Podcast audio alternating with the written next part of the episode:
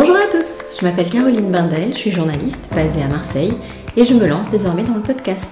Je suis ravie de vous accueillir dans Cité Radieuse. Alors Cité Radieuse, c'est quoi? Une rencontre, une conversation avec des personnes inspirantes venant d'horizons très divers, mais qui ont en commun une ville, Marseille. Elles y vivent, y ont vécu, ou tout simplement l'aiment pour ce qu'elle a à offrir.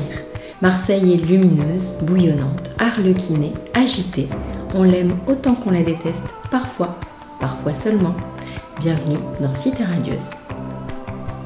Pour ce deuxième épisode, je reçois une aventurière des temps modernes, une femme engagée à l'enthousiasme contagieux, Déborah Pardo.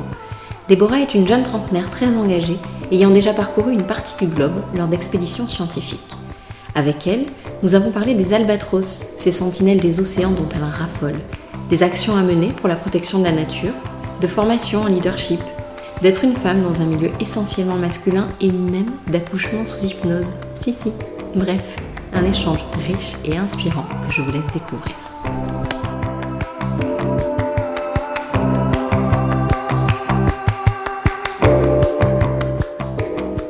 Salut Déborah Merci de me recevoir chez toi.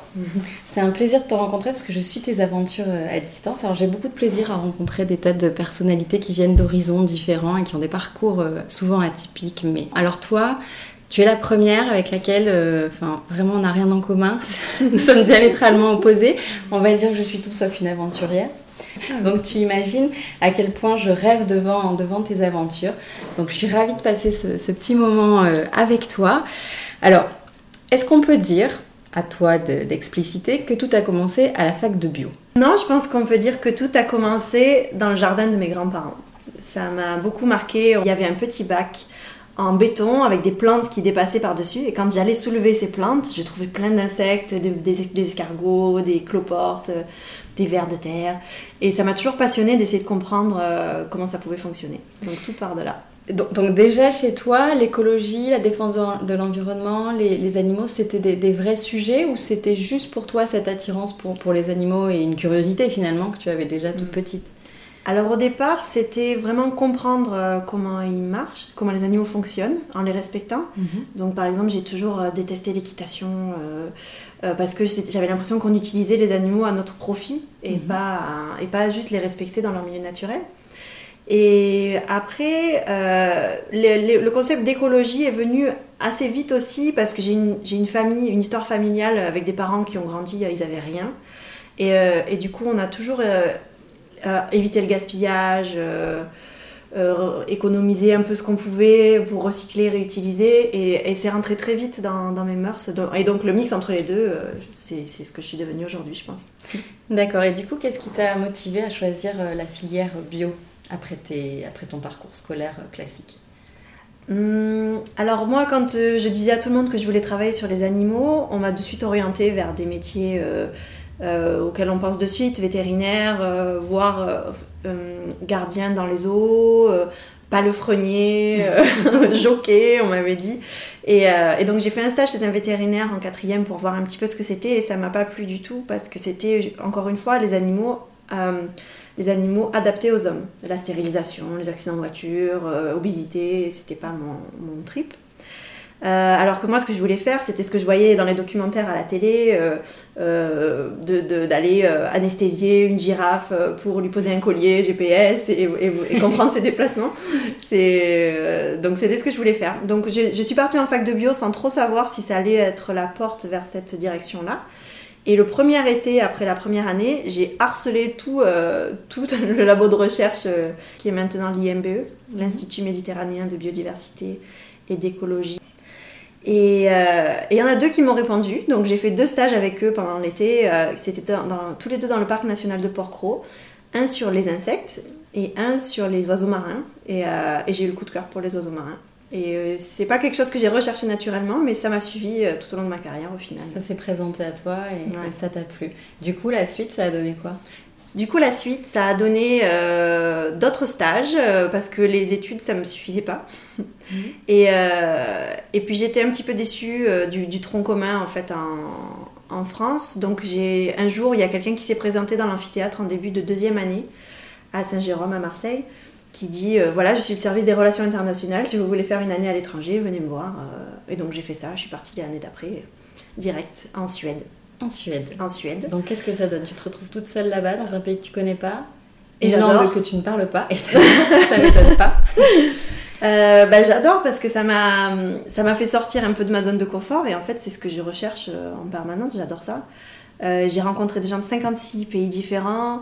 J'ai appris l'anglais. Bon, au début, euh, j'écoutais plus que je ne parlais.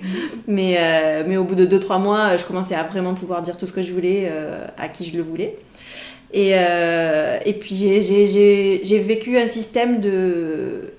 J'ai un, un système éducatif complètement différent aussi qui m'a permis de, de voir euh, la force de travailler à l'international et de rencontrer des gens de toutes les cultures. T'as quel âge à ce moment-là du coup? Là, j'ai aujourd'hui euh, à cette, euh, à cette époque-là, j'ai 20 ans.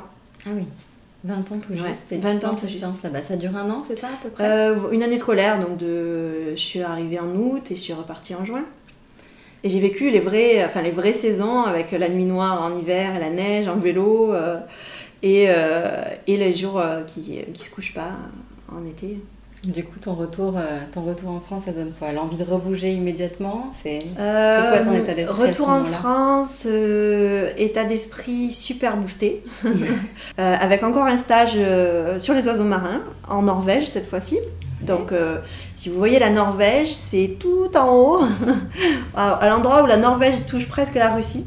J'étais sur une île là pendant trois semaines. D'ailleurs, ma valise n'est jamais arrivée.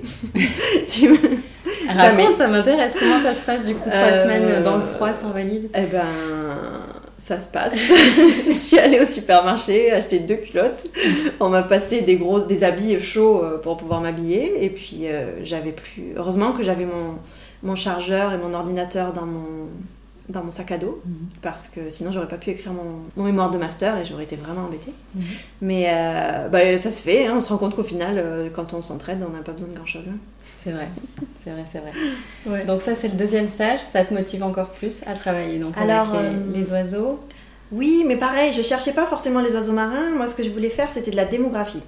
C'est-à-dire que avec des outils euh, statistiques, on peut comprendre pourquoi une population est en voie d'extinction, pourquoi elle a décliné dans le temps? Et pour pouvoir faire ça avec des outils statistiques, il nous faut des données scientifiques de qualité. Et ces données scientifiques de qualité, elles s'obtiennent en, suivant euh, une population pendant au moins 10 ans, par exemple.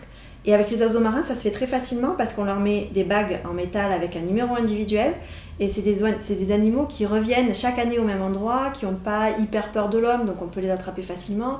Et euh, contrairement à par exemple un cerf, euh, si on va marquer un cerf euh, une fois, ça va. La deuxième année, euh, il reste à 100 mètres, on n'arrive pas à l'attraper. Moins naïf. Donc on a exactement les oiseaux marins sont assez naïfs ou alors ils sont coincés sur leur nid parce qu'ils protègent leurs jeunes. Et donc en fait les oiseaux marins ça procure de super données pour faire des analyses statistiques, mais en plus c'est un peu la partie émergée de l'iceberg euh, des océans. C'est-à-dire que si une population d'oiseaux marins ne va pas bien et qu'on comprend pourquoi elle va pas bien, souvent à côté à cause de, la- de sa nourriture, on comprend tout ce qui se passe en fait dans l'écosystème euh, qu'on ne peut pas voir euh, dans les océans. Donc c'est un peu les sentinelles, les oiseaux marins sont un peu du coup les sentinelles de- des océans. Et en plus, c'est un groupe d'animaux qui est très en danger d'extinction. Donc ça génère quand même pas mal d'intérêt au niveau des financeurs et on arrive à faire des choses intéressantes. Donc suite à cette expérience, tu te dis quoi? Que ça y est, t'as trouvé ta voie? Alors je me dis, euh, je la démographie c'est vraiment ce que je veux faire. Le modèle oiseau marin il est vraiment chouette. J'ai mon master, un master d'une bonne qualité qui peut m'ouvrir des portes pour des thèses de doctorat. Je continue.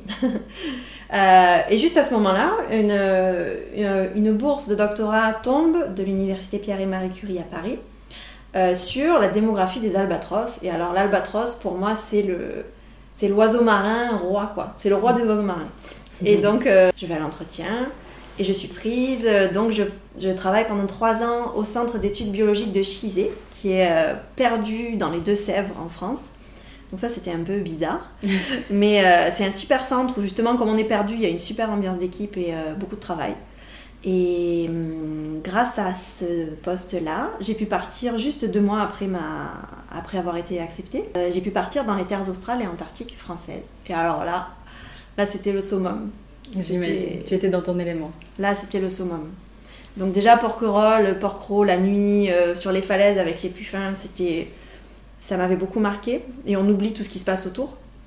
Mais là, de partir, de voler jusqu'à la Réunion, puis de prendre le Marion Dufresne, le bateau océanographique français, pendant 15 jours pour arriver jusqu'à Crozet, débarquer en hélicoptère au milieu des manchots avec les orques qui nous passent dessous, découvrir ces, ces endroits où il y a des bases scientifiques avec plein d'histoires de marins qui se sont échoués, c'était extraordinaire. Puis on a repris le bateau jusqu'à Kerguelen. Là, on a fait la, fête pendant trois jours euh, pour l'arrivée du bateau avec des gens euh, super intéressants. Et puis après, on a fait, euh, je crois, c'était 6 heures de bateau. On était une équipe de 3 avec Maïté et Julien.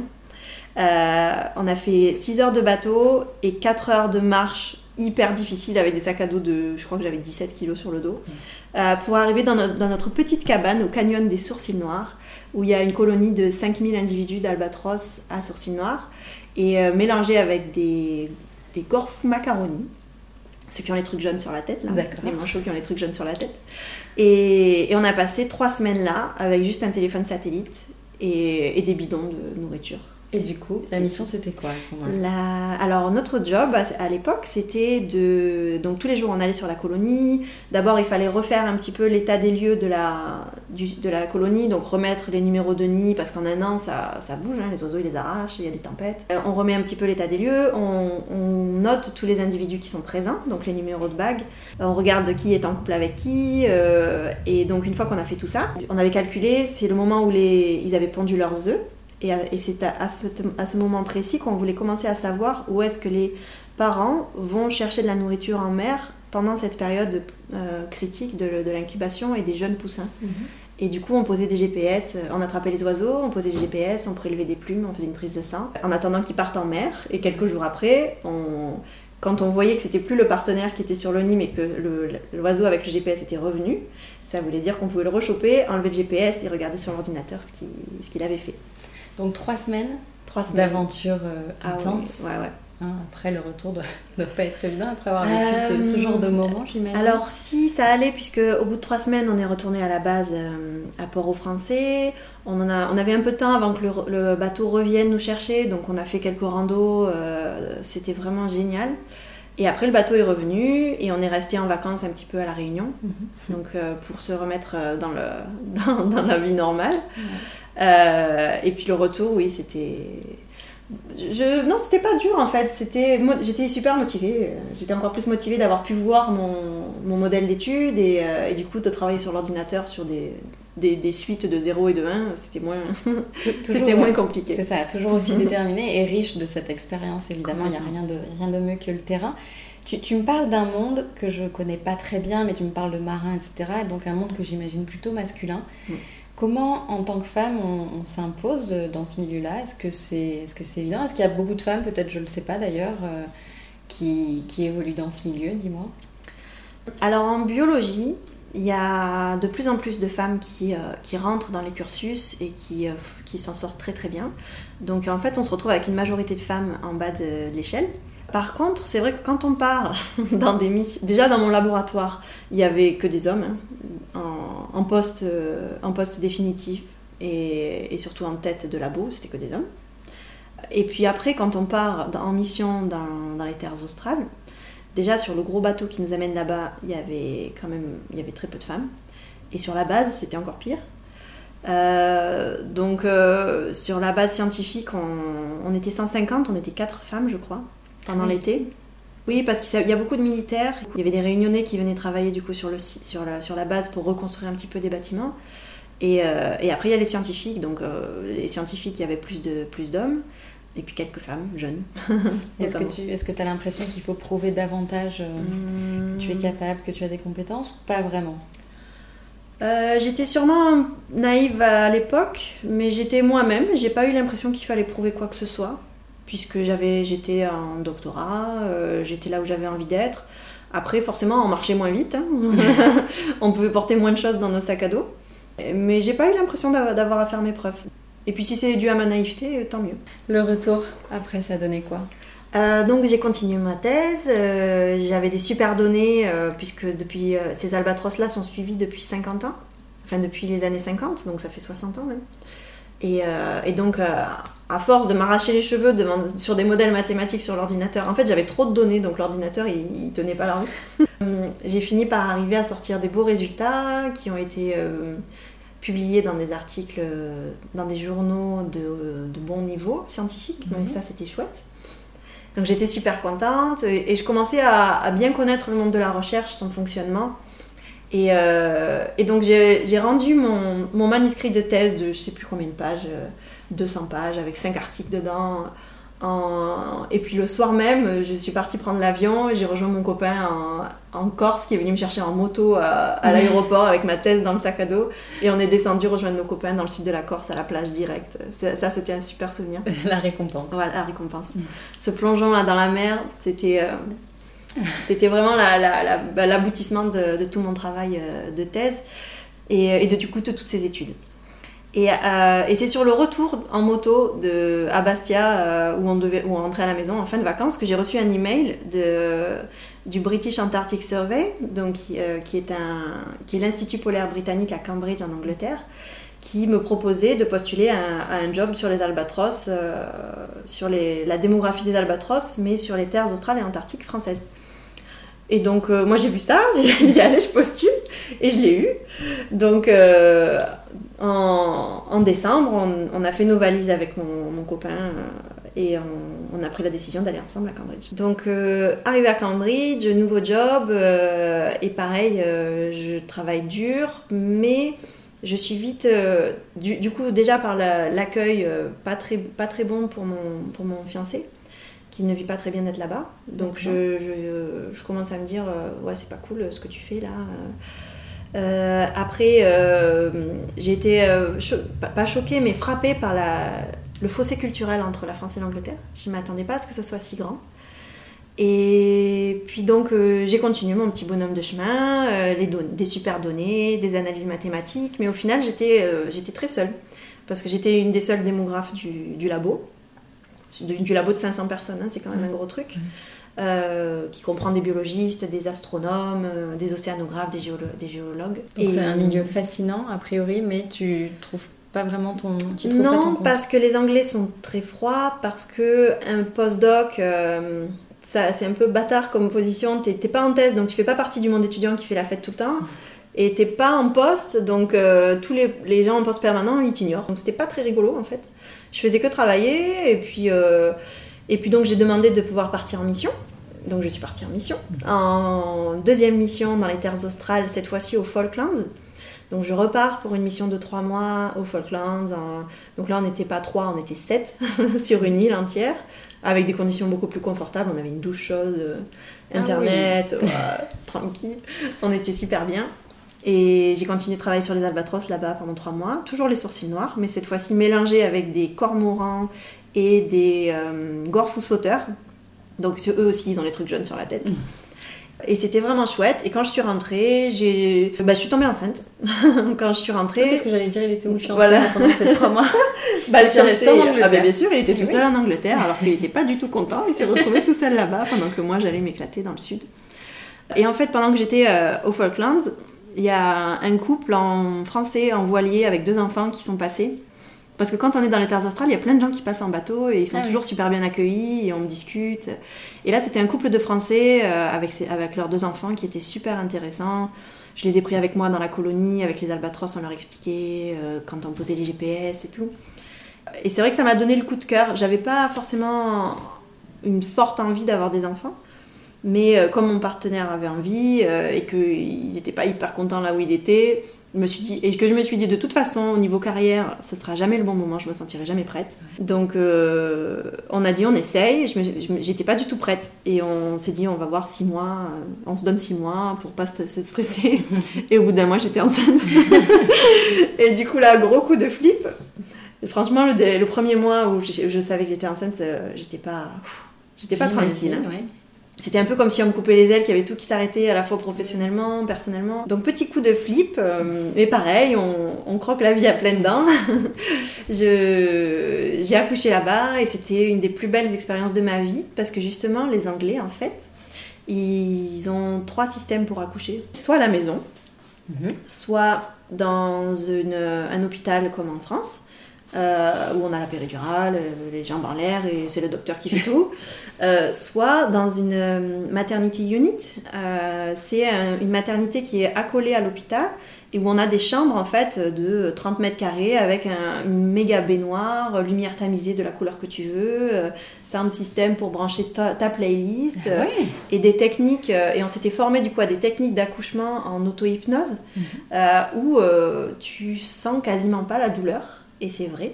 T'as choisi ça J'ai choisi ça. Tu as accouché en Voilà, je me suis dit, quitte à faire un truc. Mais oui, je bien sûr, soyons fous, bien sûr. Euh, et donc j'ai accouché dans cette salle euh, où on a un grand lit double et en fait on a tout fait, dans, on a accouché dans cette salle, on a dormi euh, le soir dans cette salle.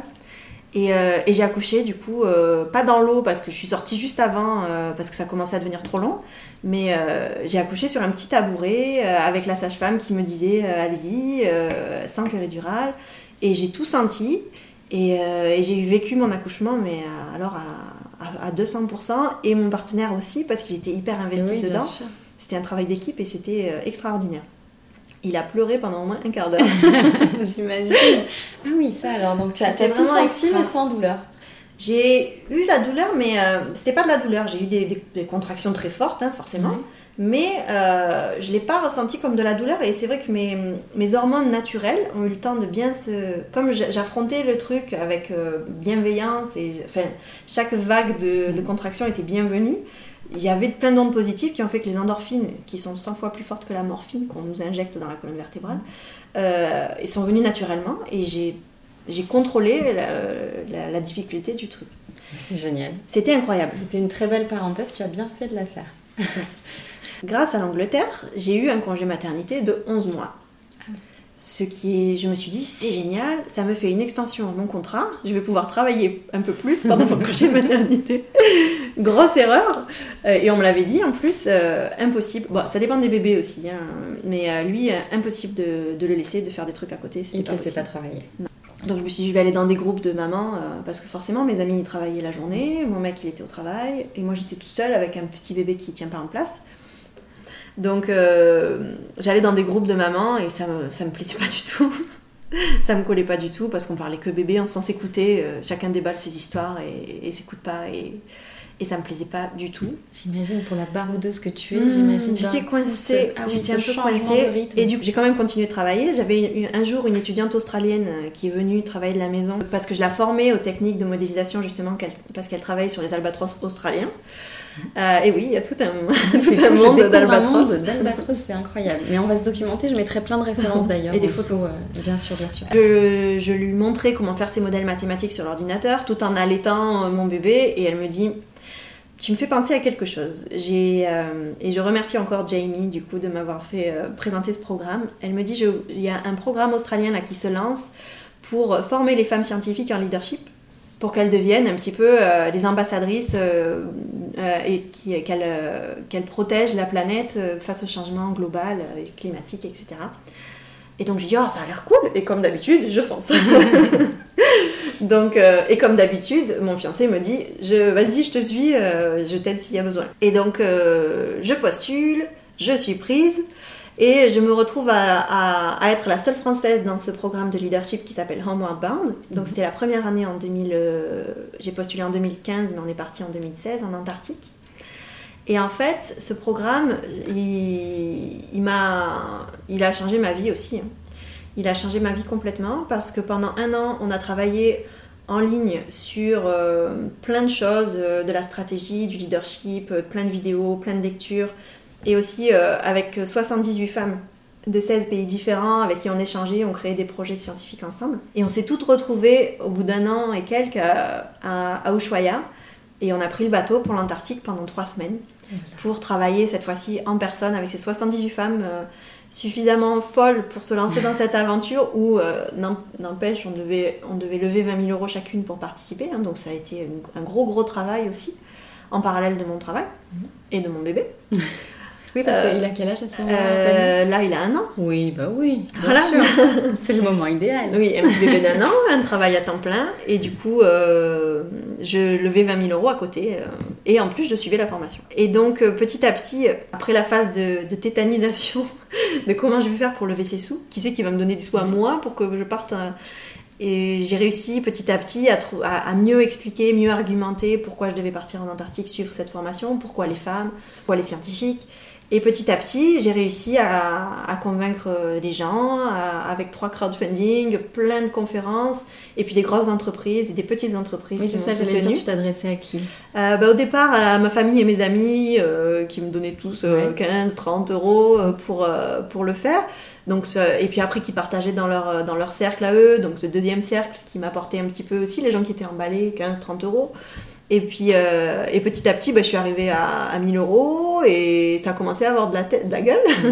Et je suis allée, euh, c'est un jour où je, je, suis allée à Londres à un sommet sur les femmes, où il y avait Nicole Kidman qui témoignait d'ailleurs. Mhm. C'était hyper inspirant, avec plein de, plein de célébrités qui venaient témoigner, des danseuses, des, des, top modèles, des actrices. Et euh, à la pause de midi, je me suis dit, je suis entourée de femmes qui ont l'air géniales, j'ai envie de, j'ai pas envie de manger toute seule. Donc je tape à l'épaule de la femme devant moi.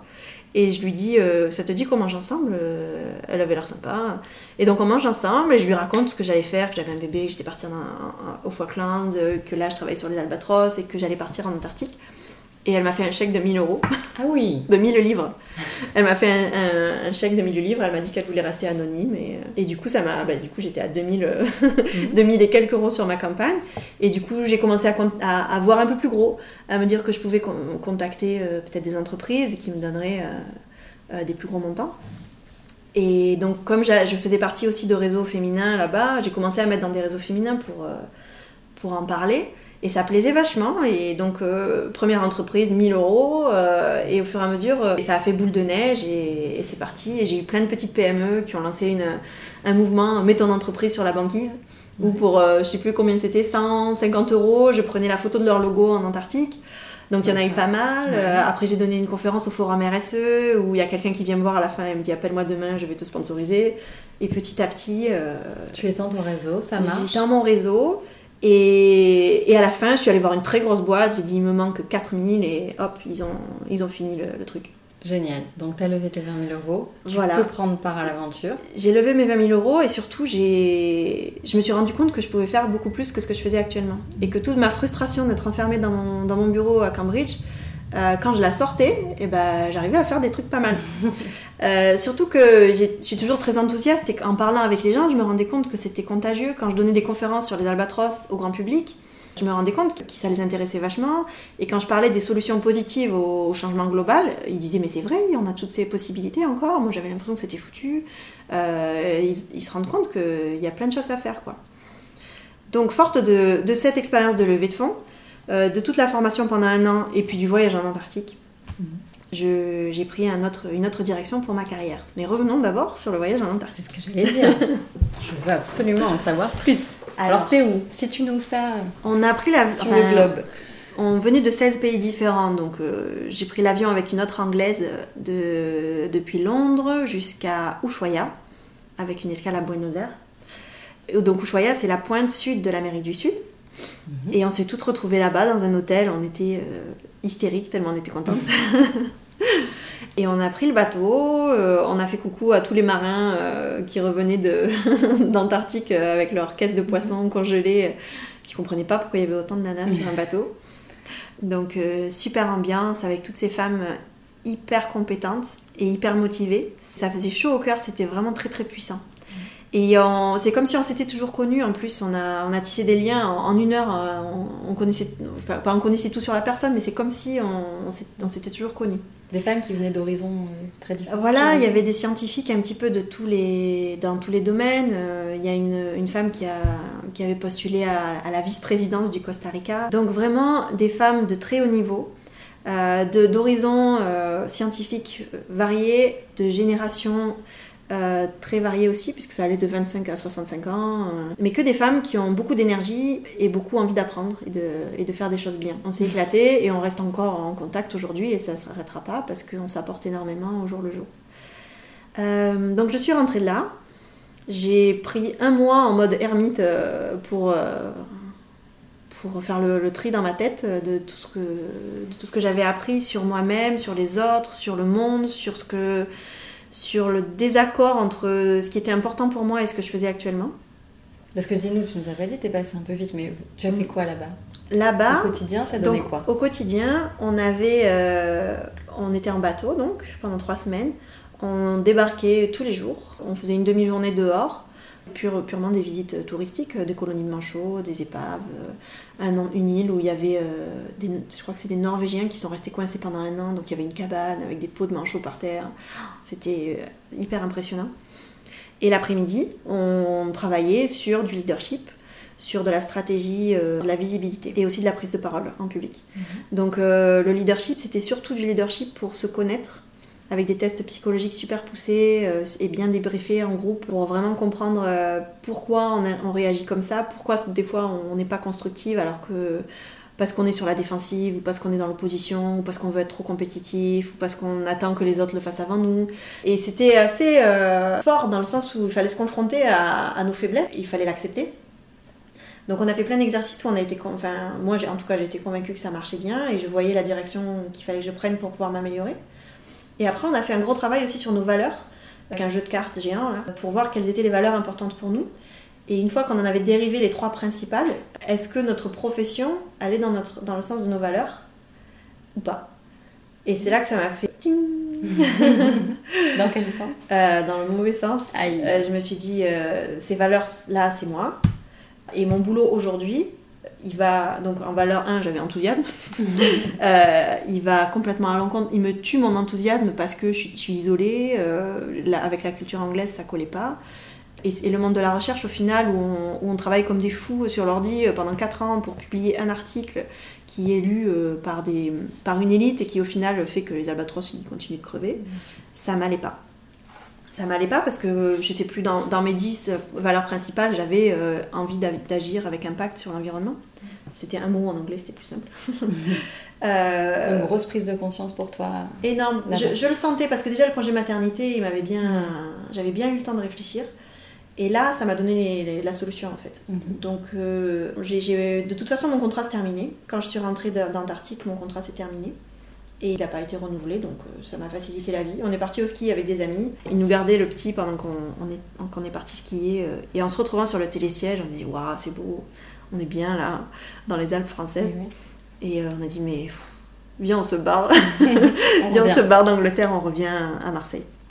Et, avant de, bon, j'imagine là, ça a été un bouleversement du coup, euh, choix de vie euh, personnel et professionnel. Peut-être que celles qui nous écoutent, si ça les intéresse cette aventure en Antarctique, tout le monde peut postuler ou pas?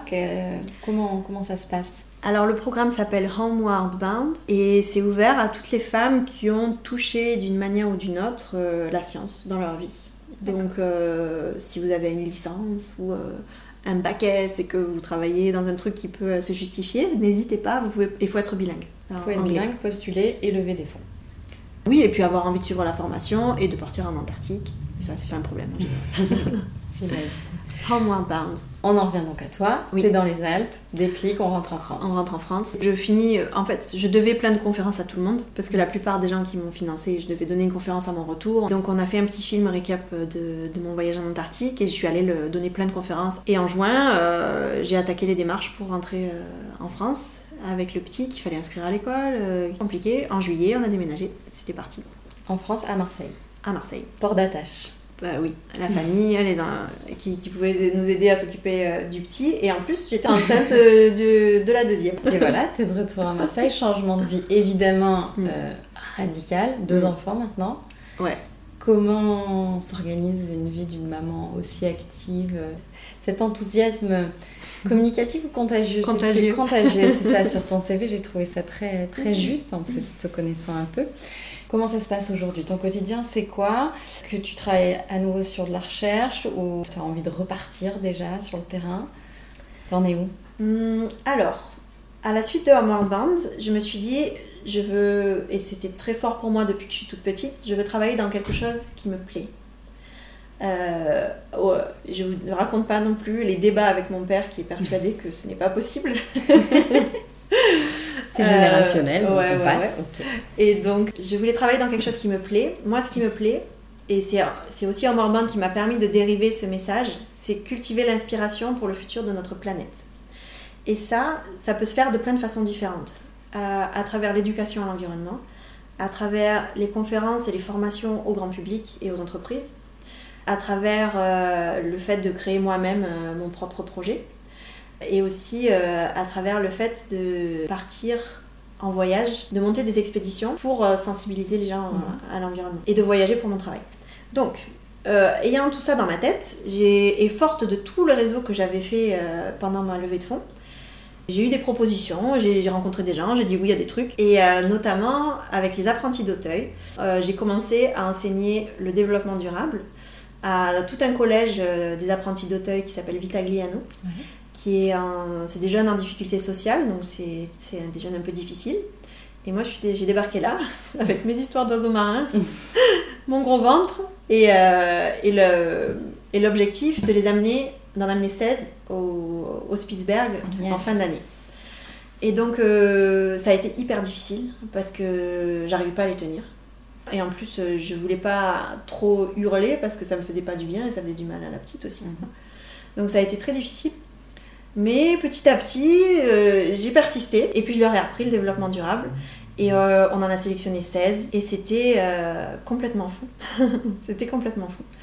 Et je pense même s'ils sont très durs et qu'ils montrent pas que ça leur plaît, qu'ils montrent pas qu'ils ont appris des trucs, qu'ils sont tout le temps dans la démonstration auprès de leurs collègues. Euh, quand j'en ai vu un partir en, cavalant en raquette dans la poudreuse pour choper un petit bout de plastique qui s'était envolé, tu t'es dit, mission accomplie. Voilà, le message est passé. Donc là, j'avais réussi mon coup. en parallèle de ça, donc je me suis lancée à mon compte dans une couveuse d'entreprise. Donc c'est un espace de coworking et c'est aussi un accompagnement bah, juridique euh, et aussi un, coach, un coaching pour pouvoir développer mon activité en tant que scientifique qui veut faire des trucs euh, à côté des, instituts de recherche. Et donc j'ai un profil quand même vachement atypique. Et pareil, au fil de mes rencontres, on me, parle du fonds Pur Océan qui recherche un coordinateur scientifique. Donc euh, je, je, postule, j'y vais, prise. donc je deviens la coordinatrice scientifique de cette fondation qui cherche à protéger la biodiversité marine en incitant les industriels de la pêche à financer des projets. Et là, je me dis, bingo, je suis passée non seulement du côté de la... Je suis passée doublement de l'autre côté de la barrière. C'est-à-dire que maintenant, c'est moi, à travers le fonds, qui offre de l'argent à des projets de recherche, plutôt que d'en chercher dans mon ancienne activité. Et en plus, je suis passée de l'autre côté de la barrière, dans le sens où je suis, je suis avec les pêcheurs maintenant, dans le milieu des pêcheurs, pour leur dire euh, regardez, la biodiversité, il y, a, du boulot, il faut que vous arrêtiez de buter des albatros, euh, plutôt que de le faire de façon scientifique euh, sans, sans trop d'impact. Et donc, c'est vachement bien, donc ça fait un an que je travaille là-bas maintenant, et, et j'apprécie beaucoup, j'apprends plein de choses, et on a, on a fait un appel à projet là, international, on a reçu 65 projets de 21 pays différents, on est en train de choisir qui on va financer en cette première année. Et en parallèle de ça, on, on va à Bruxelles, en parallèle du Seafood Expo, qui est la grande réunion internationale de tous les industriels de la pêche euh, pour sensibiliser à l'environnement dans ce milieu-là. Donc ça, c'est vraiment chouette. Je pars sur le Ponant en Antarctique en janvier pendant un mois euh, en tant que guide naturaliste et conférencière sur le bateau. Donc c'est pas le, Ponant, mais c'est la compagnie du Ponant. Donc euh, on part sur l'Austral et c'est rigolo parce que le premier arrêt en bateau, c'est à New Island aux Falklands où j'ai ah, travaillé pendant trois mois. Donc la, la, boucle se boucle. Euh, et je repars en Antarctique. Donc là, un mois, je laisse les deux petits. Donc je l'ai déjà fait. quand j'étais partie en Antarctique la dernière fois, j'avais laissé Nathan euh, pendant un mois à mon fiancé qui s'en occupe très bien, la famille qui s'en occupe très bien, il n'y a aucun problème. Là, il y en a deux, c'est deux fois plus dur, mais bon, on va voir, je le fais cette fois-là, et si ça se passe pas bien, euh, peut-être que j'arrêterai, mais ça va être difficile d'arrêter. Toi, tu pars sereine finalement Non, je commence déjà un petit peu angoissée. Ouais, quand même un peu. Je pars sereine. l'air très très bien entourée. Je suis bien entourée. Et secondée euh, Bien sûr. Mon, mon, fiancé me booste, il me dit vas-y, pars, euh, moi je m'en mm. occupe et, il s'en occupe hyper bien. Et je pars euh, l'esprit tranquille pour les enfants, mais ça va être difficile quand même. Je me construis mon petit mur, je, je, regarde là où je vais et mm. je profite à fond. Et après, bon, je sais qu'au bout de deux semaines, ça commence à devenir difficile et la dernière semaine, ça va être très difficile. Quatrième projet, je travaille donc, j'ai été absorbée par un collectif d'indépendants qui euh, veut remettre l'humain au centre des organisations et qui travaille en intelligence collective. On n'est que des personnes qui ont euh, une grosse coupure dans leur vie, dans le sens où on a, pris on a changé de direction, on s'est remis en question et, on veut travailler en collectif, de façon collective. Donc ça s'appelle la Free Team, F-R-I Team. Mhm. Et on se lance officiellement là. Euh, donc le but c'est de donner des accompagnements, des formations et des événements dans les, dans les entreprises. Et moi je suis la scientifique et le volet environnemental du groupe. Donc euh, je travaille en ce moment sur des ateliers factfulness. qui sont euh, de, mieux de comprendre mieux le monde pour arrêter d'être pessimiste sur l'état du monde et du coup euh, d'être plus efficace. Donc je travaille sur ça, j'ai donné des formations en leadership inspirées des expéditions polaires. En fait, je fais de la recherche dans le sens où je lis plein de livres et je, fais une synthèse et je peux la, restituer. et avec la Free Team, donc je m'éclate et notamment on lance en 2019 en amont du congrès international euh, de protection de la nature, c'est genre la, COP de la biodiversité à Marseille en 2020, on organise en 2019 le salon Planète Biodive, Voyageons au cœur des solutions, pour montrer au grand public et aux scolaires toutes les possibilités qu'on a pour agir à notre échelle, au jour le jour, pour protéger la biodiversité. Et donc le salon sera organisé en cinq axes, qui sont les cinq causes d'érosion de la biodiversité aujourd'hui. La pollution, le changement climatique, la surexploitation des espèces, la dégradation des habitats et l'introduction d'espèces invasives. Euh, sur tous ces sujets, on va proposer plein de solutions facilement accessibles dans un format très expérimental, très fun, avec des grosses têtes d'affiches. Voilà, donc, ça c'est 2019 à Marseille. 2019 à Marseille, Parc Chanon. Et dernier projet, mais pas le moindre, mm. c'est Earthship Sisters. Bien sûr, Donc ça, c'est mon bébé, avec Nathalie Hill, qui est une ancienne mannequin, aujourd'hui marin, qui a monté une association euh, d'expédition en mer et en montagne. Elle est juste extra. On, s'est rencontrés euh, pendant que, pareil, pendant que je cherchais mon financement pour l'Antarctique.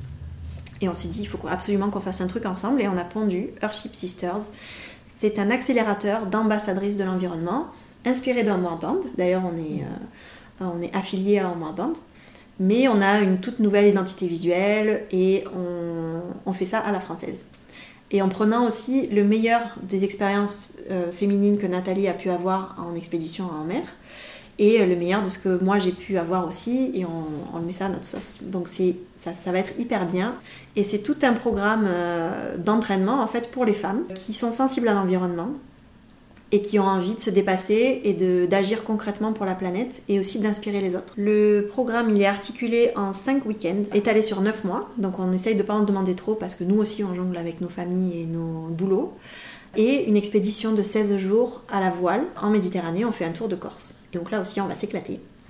Et euh, le but, c'est, une fois de plus, de pouvoir révéler le potentiel de, de femmes sensibles à l'environnement avec une formation en leadership, des tests de personnalité puissants, développer son argumentaire, trouver sa valeur unique, sa vision, euh, ses valeurs qui, font, qui sont des piliers de notre, de notre vie personnelle et professionnelle. Et puis, euh, donc ça, c'est révéler leur potentiel et leur donner aussi toutes les bases euh, pour bien comprendre et articuler le changement global en termes de, bah, de science, de psychologie et de philosophie derrière, dans le lien avec le bonheur notamment. Et de psychologie du changement, parce que bon, tout le monde est d'accord qu'il faut changer et personne ne change. Donc ça, c'est le premier axe, révéler le potentiel de ces 14 euh, futures sisters. Mhm. Euh, ensuite, on va passer à l'action avec elles en les aidant à booster leur projet environnemental qu'elles auront en tête au départ euh, à minima. Et, donc on a toute une, technique avec des coachs spécialisés qui, pour faire sortir le meilleur projet qui tient bien la route et qui sera ensuite pitché devant des Earthship Mothers et Fathers qui vont euh, les accompagner, euh, qui sont des célébrités euh, investies dans l'environnement et qui vont les accompagner jusqu'au bout de leur projet en termes de financement, de réseau, etc. Et enfin, le but, c'est de créer toute une communauté de sisters qui auront participé à l'expédition, mais aussi de personnes qui nous regardent sur les réseaux sociaux euh, qui sera euh, à l'enthousiasme contagieux, comme vous, parce que Nathalie est pareil. Et c'est ça qu'on veut montrer, c'est euh, que c'est positif de, de, protéger la planète et de prendre soin de nous aussi, de s'accorder ce temps pour, pour se recentrer et voir vraiment là où on veut aller. Donc c'est la première édition et ça a vocation à, se dupliquer chaque année, évidemment. Exactement. Et à devenir pérenne. Parfait, Déborah, merci beaucoup. Ça me fait penser, tu as participé donc à une conférence pour présenter ce, ce projet il y, a, il y, a, quelques jours. Il y avait une autre participante s'appelle Adèle Jacques et qui a dit quelque chose qui m'a semblé intéressant. Je voulais savoir ce que tu en pensais. En fait, elle a mis en parallèle le mouvement féministe fort de ces dernières années avec l'urgence écologique qui nous explose au visage, comme si ces deux réalités étaient liées. Je trouvais ça intéressant. Qu'est-ce que tu en penses? Alors, je suis entièrement convaincue que c'est quelque chose qui est très fort, le lien entre les femmes et l'environnement de plein de façons différentes. Je suis en train de beaucoup lire sur le sujet et j'ai pas fini, donc c'est pas encore bien bien clair dans ma tête, mais rien que des statistiques, parce que c'est un peu comme ça que je vois le monde, les femmes sont plus euh, affectées par le changement climatique que les hommes. Elles sont aussi plus sensibles à l'environnement que les hommes, d'une certaine manière. Euh, elles sont parce qu'elles portent la vie notamment et elles sont plus proactives aussi. En Europe en tout cas, il y a des statistiques qui montrent qu'elles sont plus proactives que, que les hommes en, en termes d'environnement. J'aime pas mettre dans des cases, mais je, je sens au fond de moi qu'il y a une relation quand même forte entre les femmes et l'environnement et en plus, quand on parle, quand on voit l'oppression sur les femmes qui est faite dans certains pays, c'est très facile de faire le parallèle avec euh, l'oppression, la dominance de, de l'homme avec un grand H sur l'environnement. On, voit clairement qu'il y a quelque chose qui se passe et qui, qui s'explique euh, par euh, je ne sais pas quoi. Mais je, voilà, voilà ce que j'en pense. Je suis entièrement d'accord avec Adèle. Je suis en train de me documenter pour pouvoir bien comprendre sans être discriminante. Mm-hmm. C'est le mouvement de l'écoféminisme et, et moi j'adhère. Donc à développer, je ferai sûrement une formation sur ça parce que j'ai envie de faire une formation sur ça. Ou une conférence à minima. Bah écoute, à suivre. Mm. Ce sera peut-être l'occasion de se reparler. Avec plaisir. Je te remercie beaucoup, Déborah. Merci, Caroline. Salut.